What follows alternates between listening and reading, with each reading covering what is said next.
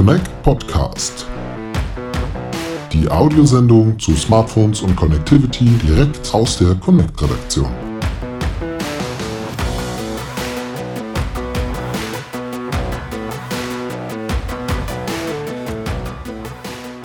Herzlich willkommen zu einer neuen Folge unseres Connect Podcasts. An der einen Seite des Mikrofons sitze bzw. stehe ich heute, ähm, ja, wie immer ich, Lennart Holtkemper von Connect. Und an die andere Seite des Mikrofons, da habe ich heute meinen guten Kollegen Andreas Seeger zugeschaltet. Guten Morgen, Andreas. Guten Morgen, Lennart. Ich hoffe, du hast dir einen frisch gezapften Kaffee an die Seite gestellt, jetzt für die nächsten 20, 25 Minuten. Ähm, da werden wir mal ein bisschen über Smartphones quatschen. Und zwar möchten wir Ihnen heute ja eine Kaufberatung geben. Ähm, welches waren so die besten Smartphones 2020? Wir haben das so in vier Preisklassen eingeteilt und ähm, geben zusätzlich noch ein paar Tipps, welche Geräte vielleicht außerhalb dieser Preisklassen noch ganz spannend wären.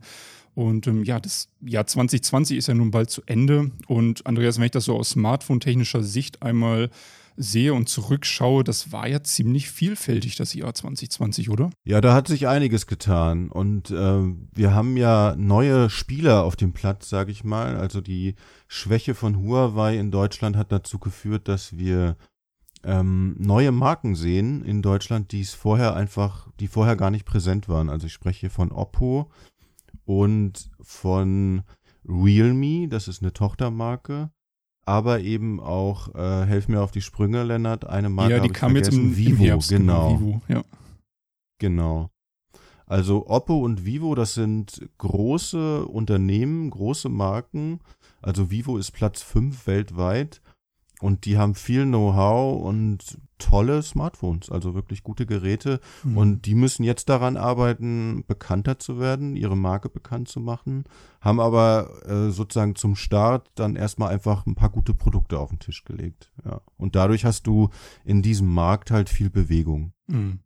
Was ja ganz gut ist für den Verbraucher natürlich auch, weil mehr Auswahl ähm, wohl ja ganz gut ist, dann vielleicht auch mal dahingestellt, weil je mehr Auswahl ich habe, desto unübersichtlicher wird das Ganze jetzt natürlich auch. Und deswegen wollen wir Ihnen heute mal so eine Guideline ja, an die Hand geben. Und ähm, ja, Basis dieser Guideline sind natürlich unsere Mess- und Testergebnisse aus Connect. Und ähm, da wollen wir doch einfach gleich mal reingehen in die Preisklasse so bis 300 Euro, weil ein Smartphone muss ja auch gar nicht mehr so teuer sein, um wirklich gut zu sein. Und ja, die Einsteiger, Andreas, bis 300 Euro, gute Leistung eigentlich für alle Alltagsaufgaben, oder? Genau, also im Prinzip hast du da schon viele Features drin, die du vorher nur in höherpreisigen Klassen gefunden hast. Also mittlerweile hast du 128 Gigabyte Speicher, du hast eine gute Kamera, teilweise sogar eine sehr gute Kamera. Ähm, worauf man verzichten muss in der Ausstattung ist dann eben, sind dann so Features wie Wi-Fi 6, besonders hochqualitatives Display, findest du auch nicht. 5G ist natürlich dann zum aktuellen Zeitpunkt auch schwierig und die Prozessoren naja, die sind natürlich jetzt auch äh, nicht für Top-Gaming gemacht. Also das sind dann Mittelklasse-Prozessoren, die dich gut durch den Alltag bringen, die aber jetzt nicht auf der höchsten Leistung laufen. Ist ja hm. aber auch klar bei dem Preis. Sollte den meisten ja aber eigentlich auch genügen. Gelegentliches Gaming ist halt trotzdem drin. Und was wäre denn da, was steht bei uns auf Platz 1, Andreas? Welches Smartphone können wir da ja mit Auszeichnung empfehlen quasi? Also ein großer Favorit von mir ist das Google Pixel 4a. Das ist äh, ein Gerät, das jetzt Google vor ein paar Monaten vorgestellt hat, das auch im Handel erhältlich ist und das beeindruckt eben mit einer wirklich super guten Hauptkamera. Die hat bei uns äh, in unserem neuen Quality Benchmark hat die Bestnoten eingefahren, Bestwerte. Dazu kommt dann eine gute Ausstattung, gute Messwerte und vor allen Dingen ähm, ein OLED, was man in der Preisklasse jetzt auch nicht so mhm. oft findet.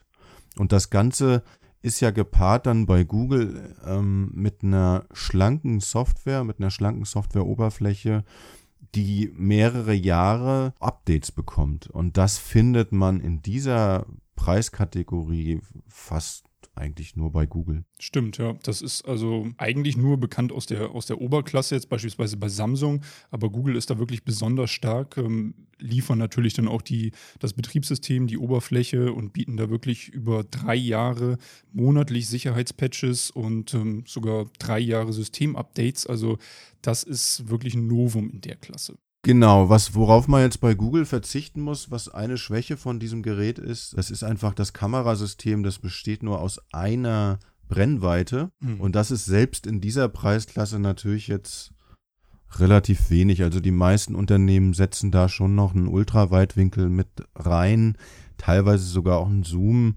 Über die Qualität kann man sich da jetzt streiten, aber man hat dann eben die Möglichkeit, einen größeren Bildausschnitt einzufangen. Und den hat man bei Google dann eben nicht. Damit muss man leben. Ja. Gut, also wer da Abstriche machen möchte oder kann, der ist mit dem Google Pixel 4a gut beraten. Gibt es jetzt übrigens auch in der 4a 5G-Version, also mit dem neuen Mobilfunkstandard. Ja, Andreas, dann kommen wir zum zweiten Platz und da machen sich die Chinesen breit. Und zwar Xiaomi, jetzt auch keine unbekannte Marke mehr, ist ja relativ stark auch in Deutschland gestartet. Und die fühlen sich in dieser Preisklasse so rund um 300 Euro richtig wohl, bringen nämlich wirklich regelmäßig gute, sehr gute Preis-Leistungskracher raus, oder Andreas? Ja, also das Motto von Xiaomi, jedenfalls aus, aus unserer Sicht, ist ja viel Phone, wenig Geld bei Xiaomi kann man sich eigentlich in der Regel immer sicher sein, dass man das Maximum an Ausstattung bekommt für das Minimum an dem, was sozusagen äh, preislich möglich ist. Und da sind wir zum Beispiel beim Redmi Note 9 Pro. Das gibt es schon für 200 Euro. Das Highlight hier ist die Akkulaufzeit. 13 Stunden. Mhm. Das muss man erstmal hinbekommen. Das ist schon für uns, für das, was wir so messen, ist das schon, ja, absolute, ein absoluter Spitzenwert. Das bedeutet übersetzt, im Alltag schafft man locker zwei Stunden, äh, zwei Tage damit. Ähm, was haben wir noch? Wir haben sonst ähm, eine Ultraweitwinkelkamera, also praktisch mehr als man beim Pixel 4a bekommt, was ja teurer ist. Genau, und ansonsten ein OLED mit 6,1 Zoll, was jetzt auch in dieser Preisklasse man nicht so häufig findet. Mhm. Und ähm, der zweite Kollege ist das Poco X3, das haben wir gerade ganz neu im Test. Ja, was, was kann man dazu sagen, Lennart? Ja, das Poco X3 NFC, das ist sogar noch ein Stück günstiger, meine ich sogar. Und ähm, ja, das super herausstechende Merkmal beim Poco ist eigentlich das 120 Hertz Display, also eine richtig feine, ähm, schnelle Bildwiederholrate. Das heißt, beim Scrollen hast du halt keine Schlieren und auch beim Gaming ähm, hast du keine Schliereneffekte, sondern es läuft einfach alles richtig, richtig butterweich. Und das kann halt auch mit einer sehr guten Bildqualität punkten, hat aber genauso wie das Redmi Note 9 Pro leichte Schwächen beim Empfang. Und ähm, genauso überragend wie beim Redmi ist halt auch die Akkulaufzeit beim Poco, was halt ähm, bei beiden Geräten ja mit einem dicken Akku natürlich realisiert wird und der bringt entsprechend viel Gewicht und der macht das ganze Gerät natürlich ein bisschen unhandlich. Also das, äh, ja, beide Geräte sind jetzt vielleicht nicht zwingend was für kleine Hände. Andreas, haben wir denn noch was für Samsung-Liebhaber? Für Samsung-Liebhaber haben wir natürlich immer was in petto. Und äh, das wäre dann in diesem Fall das Galaxy A71. Das ist ein Gerät von Samsung, das ist ein relativ großes Gerät, also 164 mal 76 Millimeter. Ja, nichts für kleine Hände. Dafür bekommt man dann aber eben auch ein 6,7 Zoll großes OLED-Display, was auch schon eine Ansage ist. Ne? Ja, das ist, denke ich mal, ähm, gut geeignet für Medienkonsum, fürs Videoschauen, fürs Gaming. Und ähm, wie bei den Vorgängern bekommst du halt neben der normalen Weitwinkelkamera auch einen Ultraweitwinkel und zusätzlich eine Makrokamera ja. an die Hand. Ja, Makro finde ich dann immer so ein bisschen, ja, ich, ich glaube, das wird ganz gern bei den Herstellern eingesetzt, um die Ausstattung noch ein bisschen aufzupusten, weil die Qualität einfach nicht dementsprechend ist in der Preisklasse. Aber hey, man bekommt ja. ein schönes ähm, OLED-Display mit ausgezeichneter Qualität eigentlich auch einen relativ starken Chipsatz soweit. Und ähm, die, ja, wenn ich jetzt so gucke, die Akkulaufzeit passt da sogar auch bei Samsung. Ausstattungstechnisch kann man sich nicht beklagen. Es ging für fast 500 Euro in den Handel damals und steht jetzt bei um die 300. Also da macht man eigentlich ein ganz gutes Schnäppchen. Ja, dann legen wir nochmal 200 Euro drauf auf unsere 300, die wir eben hatten und gehen in die ja, Mittelklasse, ähm, Geräte mit gehobener Ausstattung. Hier findet man also immer mehr Premium-Features, oder Andreas? Genau, also da hat man, mittlerweile sind die Features, die man früher nur im High-End-Bereich gefunden hat, sind da runtergewandert in die Mittelklasse. Dazu gehören zum Beispiel äh, Schnellladegeräte mitgelieferte, die das, die den Akku dann mit 30 Watt aufpumpen. Dazu gehören Displays mit hoher Bildwiederholrate jenseits der 60 Hertz, also 90 bis 120. Und da gehört teilweise auch 5G schon dazu. Also das sind viele Funktionen, die vorher einfach dem High-End-Bereich äh, sozusagen vorbehalten waren. Und was natürlich eine Selbstverständlichkeit ist mittlerweile in dieser Preisklasse, ist äh, ein Top-Design und Verarbeitung. Also das findet man eigentlich überall. Ich, mir ist jetzt kein Smartphone bekannt, was da jetzt äh, nach unten hin negativ auffällt. Da kriegt man dann auch schon eigentlich fast überall eine Glasrückseite, also mit einer besonders schönen Haptik eigentlich. Gut, liegt gut in der Hand, so ein Gerät. Und ähm, genau, man bekommt halt auch ein bisschen mehr Leistungsreserven. Also wer jetzt doch öfter mal spielen möchte, der findet hier Chipsätze mit ja ein bisschen mehr Wumms sozusagen. Was ist denn so unser König der Mittelklasse, unser Preis-Leistungs-Champion in dem Bereich? Also da haben wir ganz klar das OnePlus Nord. Das wäre bei uns in der Connect Best Liste fast in die Top 10 mhm. reingerutscht. Da war, glaube ich, ein Punkt war sozusagen, hat gefehlt. Und das ist ja dafür, dass es äh, unter 500 Euro kostet, ist das schon eine Ansage. Das schaffen nicht viele Geräte. Was hat dazu geführt? Also erstmal haben wir hier ein OLED mit 90 Hertz, also schön flüssig, die Darstellung. Wir haben eine super, super Ausdauer. Ja, 10 Stunden 43. Also das ist schon ganz ordentlich. Ähm, ein bisschen weniger natürlich als das, was wir jetzt beim, beim Xiaomi auch äh, hatten. Aber damit sollte man eigentlich auch mindestens ja, ein bis anderthalb Tage so über die Runden kommen. Und das Tolle ist halt, dass man das Gerät dann auch mit 30 Watt wieder ruckzuck geladen hat. Also selbst wenn die Ausdauer dann vielleicht ein bisschen weniger ist, bekommt man es doch relativ zügig wieder vollgetankt. Ist das denn ein handliches Smartphone oder eher ein Riesenklopper? Ja, es ist handlicher als das Galaxy A71 ähm, und aber trotzdem ist das Display ganz ansehnlich, damit 6,6 Zoll. Also ja, man bekommt trotzdem eine große Anzeige, aber ähm, ja, es ist ein bisschen handlicher. Was mir da noch positiv aufgefallen ist, ist die Fotoqualität. Ne? Also OnePlus äh, lässt da nicht lumpen. Also das ist schon mehr, als man bei anderen Herstellern bekommt. Ja, das stimmt. Also OnePlus ist wirklich, was ähm, Fotoqualität angeht, einer der führenden Hersteller. Und ähm, das macht sich dann auch äh, bei Geräten so um die 500 Euro bemerkbar. Genau, was, ja, aber, aber, ein großes Aber kommt noch. Und zwar, ähm, es gibt natürlich ein paar Sachen, auf die man verzichten muss. Und das ist so ein bisschen exemplarisch für diese Preisklasse. Mhm. Das ist nämlich das, was äh, die 500 Geräte, die 500 Euro Geräte von den von der nächsthöheren Stufe um 800 bis 1000 Euro trennt. Und das wäre auf der einen Seite IP68, also ein zertifizierter Wasserschutz, dann Wi-Fi 6 und also beides fehlt. Und ähm, was auch fehlt, ist eine Speichererweiterung und eine Klinkenbuchse. Der letzte Punkt das Gerät hat nur einen Monolautsprecher. Das sind alles so diese Kleinigkeiten, so der letzte Zipfel, sag ich mal, der dann zum High-End dann fehlt. Mhm. Ja, und ähm, da versucht ähm, Xiaomi halt irgendwie trotzdem High-End in die gehobene Mittelklasse zu bringen und verbaut halt beim Platz 2, beim Xiaomi Poco F2 Pro tatsächlich einen Oberklasse-Chip.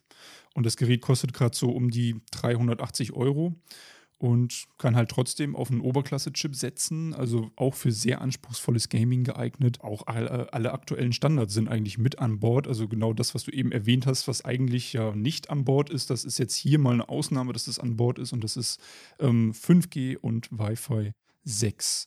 Und das ist eigentlich schon, ja, wie auch bei den Einsteigern so ein Novum. Ähm, Xiaomi schafft es irgendwie immer wieder, so, ja, ein Highlight einfach zu setzen. Ja, also der Chipsatz, den du ansprichst, der Snapdragon 865, das ist wirklich eine Besonderheit in dieser Preisklasse. Normalerweise ist das nur in absoluten Top-Geräten zu finden. Also ich sag mal so, es gibt nie ein Gerät, was perfekt ist. Mhm. Es gibt immer Nachteile, die man in Kauf nehmen muss. Und bei diesem Gerät hat man eben eine Top-Leistung, man hat eine sehr gute Akkulaufzeit, man hat eine super Verarbeitung, man hat ein schön großes OLED, 6,7 Zoll, aber es ist ein Riesending, ne? Es sind, äh, also es ist auch echt schwer, es sind 222 Gramm. Das liegt richtig schwer in der Hand. Also das, das Ding ist ein Klopper. Klotz Butter. Das ist dann wieder, das ist dann wiederum der, der Nachteil, den man da in Kauf nehmen muss. Ja, das stimmt. Da muss man also immer irgendwo ein bisschen Abstriche machen. Also eine hohe Laufzeit geht nur mit einem großen Akku genau. einher und der wiegt natürlich auch entsprechend. Ja, Platz 3 ist so einer der neuen Hersteller. Realme setzt sich da auf Platz 3 mit dem X3 Super Zoom. Und Andreas Super, Super Zoom, Zoom ist, klingt, Super klingt erstmal so super. Ich glaube, das macht den aus. Aber in technische Fakten übersetzt bedeutet das bei diesem Gerät, dass man einen fünffachen optischen Zoom hat. Und das ist in der Tat eine Besonderheit. Findet man normalerweise nur bei absoluten Oberklasse-Geräten wie dem S Galaxy S20 Ultra oder bei, bei Huawei beim P40 Pro, also Geräten, die über 700 Euro kosten. Realme schafft es, das in, in äh, ein Gerät einzubauen, was noch in der Mittelklasse anzusiedeln ist. Dazu kommt noch eine duale Frontkamera, was jetzt auch, also Ultraweitwinkel und Weitwinkel, was jetzt auch keine Selbstverständlichkeit ist. 120 Hertz Display, eine starke Akkulaufzeit, richtig viel Speicher, 256 Gigabyte. Also die haben da echt viel reingepackt. Beim Chipset muss man gucken, das ist der Snapdragon 855, also der Vorgänger von dem Chip, der im Poco F2 Pro drin ist. In der Plus-Variante. Ist das ein Nachteil, Lennart? Ich würde sagen nicht, oder? Ich würde auch sagen, nee, eigentlich nicht. Also die Plus-Variante ist ja immer noch mal ein bisschen leistungsfähiger. Und äh, ich glaube, das hält sich eigentlich dann die Waage. Also Leistung ist eh da zu Genüge, auch für anspruchsvolle Sachen. Also da macht man eigentlich nichts mit falsch. Genau. Was mir daran noch gut gefallen hat an dem Gerät, äh, mattes Glasdesign. Ne? Also die Rückseite ist so, ist so diese, dieser neue Design-Style, der so in diesem Jahr äh, in den Markt geschwappt ist. Viele Hersteller setzen ja jetzt auf matte Oberflächen. Genau das findet man bei dem Gerät auch. Was nicht so gut ist, sind die Funkeigenschaften und das Display ist ein bisschen leuchtschwach. Aber gut, ich meine, bei dem Preis muss man jetzt Abstriche hinnehmen. Ja, wenn wir schon von Preis sprechen, dann verlassen wir jetzt mal alle Limits, gehen in die Oberklasse und ich glaube, das können wir eigentlich relativ zügig abhandeln, denn da kann man auch einfach ganz gut mal in die Connect Besten Liste schauen und da steht aktuell auf Platz 1 das OnePlus 8 Pro. Auch wieder, ja, jetzt, ich glaube, noch ein bisschen unbekannter als, als Samsung und äh, Xiaomi. Also vielleicht so ein kleiner Geheimtipp, wenn man so möchte ähm, bietet aber eigentlich alles, was das, was die Oberklasse hergibt. Also neben dem super, super Display mit abgerundeten Ecken natürlich auch ein Top-Chipsatz mit super, super viel Leistung. 5G ist mit dabei, Wi-Fi 6 ist mit dabei. Man hat ähm, eine Dreifachkamera mit äh, wirklich herausragender Bildqualität eigentlich und ja, was in der Oberklasse eigentlich auch ein Must-Have ist, der Wasser- und Staubschutz mit Zertifizierung. Das vereint quasi eigentlich alles das OnePlus 8 Pro. Also bei dem Gerät fällt es wirklich schwer, ein Haar in der Suppe zu finden. Das ist, ähm, es hat ein absolut rundes Ausstattungspaket, ist ja nicht umsonst äh, an der Spitze der Connect Besten Liste. Und was äh, mir daran gut gefällt, besonders gut gefällt, ähm, das kostet Straßenpreis 700 mhm. Euro. Also das ist nochmal günstiger als viele andere High-End-Smartphones, preis-leistungstechnisch top. Günstig hast du eben gerade gesagt, stimmt, 700 Euro ist schon günstig, wenn man da jetzt auf den Platz 2 schaut, nämlich das Galaxy S20 Ultra von Samsung. Das ist damals, oder unser Testgerät ist damals mit 1550 Euro UVP bei uns in der Redaktion eingetroffen. Da fällt man natürlich erstmal vom Hocker, ja. aber bietet natürlich auch äh, entsprechend wieder mal eine Spitzenausstattung, gerade bei Samsung. Und man hat halt auch was relativ selten ist bei anderen Herstellern, die Möglichkeit, da jetzt einen Speicher zu nehmen von 460 Gigabyte. Also wer damit nicht auskommt, da weiß ich dann auch nicht mehr. Dem ist nicht zu helfen. Dem ist nicht zu helfen, denke ich auch. ja, also mein Samsung, mein Motto für Samsung ist ja auch äh, das Sprichwort viel hilft viel. Das ist so Damit, damit ist der, sind die Koreaner ganz gut charakterisiert. Also da beim S20 Ultra hat man wirklich alles reingesteckt, was, was technisch geht. Das ist das Spitzenmodell von Samsung und ähm, entsprechend fehlt praktisch nichts. Was man kritisieren kann, ist ähm, der hohe Preis. Dann kann man noch kritisieren die Größe und das Gewicht. Also das ist echt ein Klopper. Das muss man mögen. Man muss es auch, wenn man es, bevor man es kauft, sollte man es mal in die Hand nehmen. Das sind über 220 Gramm. Das ähm, ist für mich so eine magische Grenze. Ab da wird es auch nach einer halben Stunde in der Hand spürt man's. Und die Dicke bei dem Gerät. Das ist so der Korpus, das sind 9 Millimeter, aber die Kameraeinheit, die steht nochmal über einen Millimeter weiter raus und die ist ziemlich mächtig da hinten auf dem Rücken.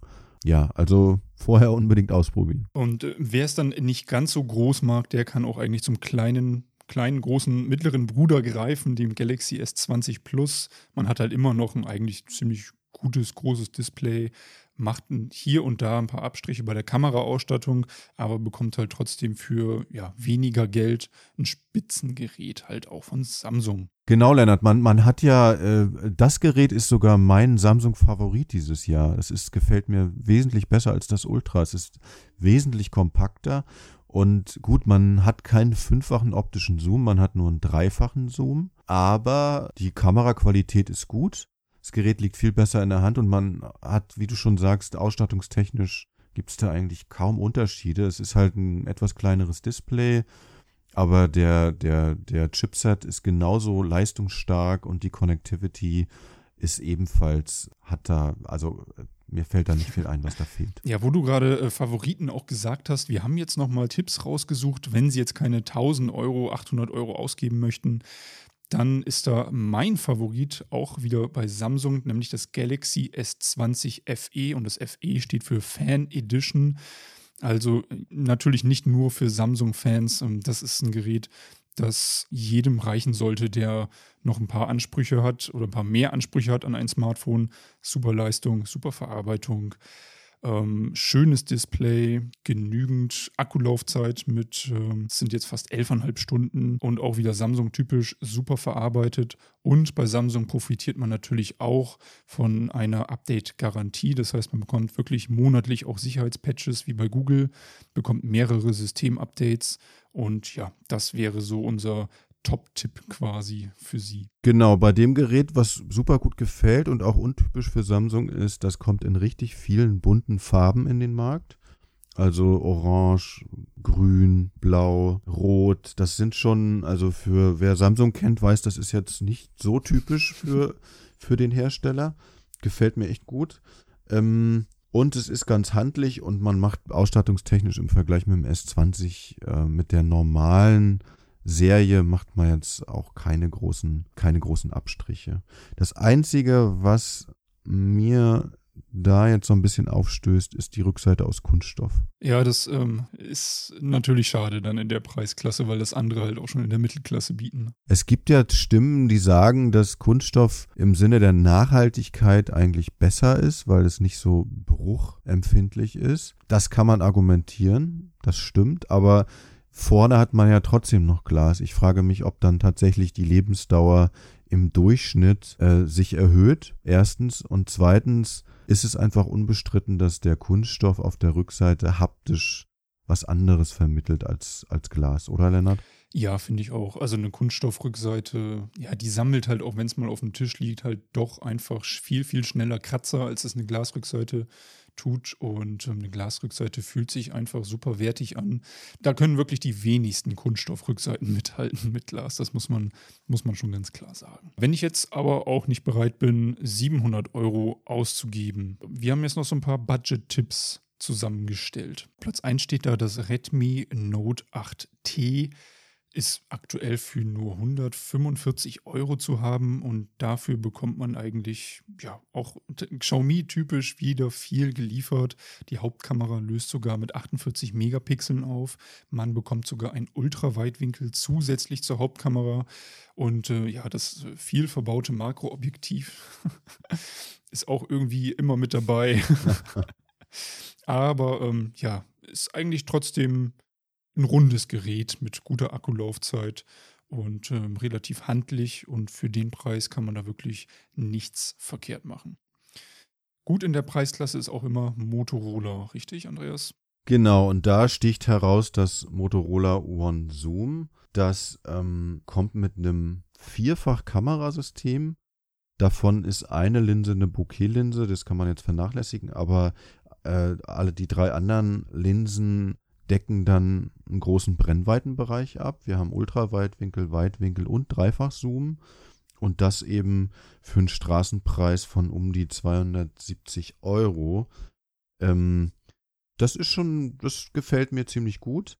Zumal Motorola auch mit, mit der One-Serie ähm, auf so ein sehr schlankes Android-System setzt ohne Schnickschnack. Wer auf, nach einem Schnapper sucht, der ist hier ganz gut bedient. Und ähm, ich glaube, für Samsung-Fans haben wir selbst in dieser Preisklasse noch etwas. Genau, das Galaxy A51. Das gefällt vor allen Dingen dadurch, dass es ähm, sehr kompakt ist, dass es ein schönes OLED-Display bietet, 6,4 Zoll, trotz der kompakten Maße und ähm, ansonsten sich eigentlich, eigentlich dadurch auffällt, dass es sonst keine Schwächen bietet, äh, keine Angriffsfläche groß bietet. Also man bekommt hier für ungefähr 250 Euro ein ziemlich gutes Ausstattungspaket, auch mit einem Chipset, dem Snapdragon 730, der ein gutes Mittelklasse-Sock ist. Ja, doch.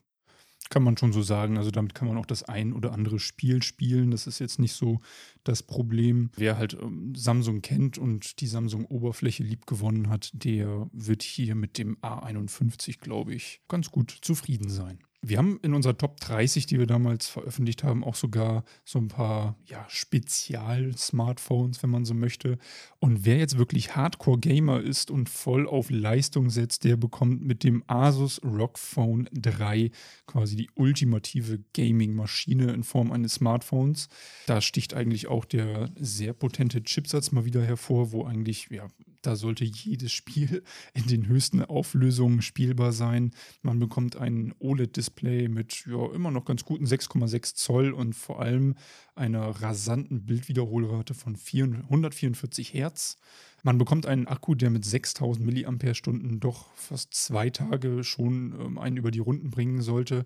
Aber das Besondere an diesem Smartphone sind ähm, Sensortasten, die sich im Rahmen befinden. Und mit diesen Sensortasten kann man, da kann man sich halt bei Spielen die Funktionen drauflegen und da macht das Gaming halt einfach doppelt so viel Spaß. Na, was ich noch ziemlich verrückt finde bei dem Phone, äh, der ansteckbare Lüfter, der ja im Lieferumfang enthalten ist. Ne? Stimmt, also ja. das, der kühlt das Gerät dann, wenn man wirklich mehrere Stunden am Stück, äh, was gibt's da ähm, für Spiele, ähm, na, helf mir auf die Sprünge. Fortnite oder, oder Asphalt 6. Ja. Also Hardcore-Zocker werden hier glücklich. Das andere Phone hier in der Runde der Exoten ist jetzt nicht so für Gamer geeignet, sondern eher für Leute, die was extrem Kompaktes suchen. Das Galaxy Z Flip das klappt man nämlich in der Mitte einfach zusammen und dann ist es ähm, so wie früher diese Razer-Phones. Also sozusagen in der Prä-Smartphone-Ära gab es noch solche Klapp-Handys und Samsung versucht das mit dem Z Flip wieder zu beleben. Wenn man es aufklappt, hat man ein 6,7 Zoll großes OLED vor sich. Das ist schon schön groß. Und wie gesagt, super klein und kompakt in der, in, der, in der Hosentasche, weil es ist ja de facto nur halb so hoch wie ein normales Smartphone. Ja, das passt, glaube ich, sogar auch in eine Hemdtasche. Also super kompaktes Gerät, aber natürlich, weil auch neue Technik, ziemlich, ziemlich teuer. Also ist aktuell, obwohl ziemlich teuer, ist aktuell für 1000 Euro zu haben, aber man macht natürlich auch entsprechend Abstriche beim Akku zum Beispiel, bei der, bei der Akkulaufzeit im Gegensatz zu einem Gerät, das halt. Ja, für den Preis ist die Kamera jetzt auch keine, kein Highlight. Also das muss man auch sagen. Die Kameraausstattung ist im Vergleich mit anderen Geräten um die 1000 Euro doch eher dürftig. Ja, Andreas, das war jetzt wirklich eine ganze Batterie an, an Smartphones, die wir heute hier vorgestellt haben. Ich glaube, da sollte eigentlich für jeden was dabei sein. Für den kleinen Geldbeutel, für Leute, die wirklich die absolute Ausstattung wollen oder halt auch für ähm, Leute, die jetzt ja super ins Gaming einsteigen wollen oder halt das super kompakte Gerät haben möchten. Also ich glaube, da sollte jeder das richtige Phone finden und ähm, wir verlinken gerne auch nochmal unsere Bestenliste unter den Podcast und die Top 30 unter den Podcast, sodass Sie da nochmal nachlesen können, nachschauen können und äh, ja, einfach sich noch ein bisschen tiefer informieren können. Ja, Andreas, dann danke ich dir erstmal recht herzlich für diesen unterhaltsamen Smartphone morgen sozusagen. Wir besprechen jetzt die nächste Ausgabe von Connect gleich im Anschluss, äh, nicht im Podcast, sondern in der Redaktion. Das wäre ja auch noch eine Idee, Lennart, ne? Das mal das zu machen. Auch eine Idee. Vielleicht für irgendwann in der Zukunft. Aber bis dahin sage ich erstmal Tschüss. Tschüss, bis denn.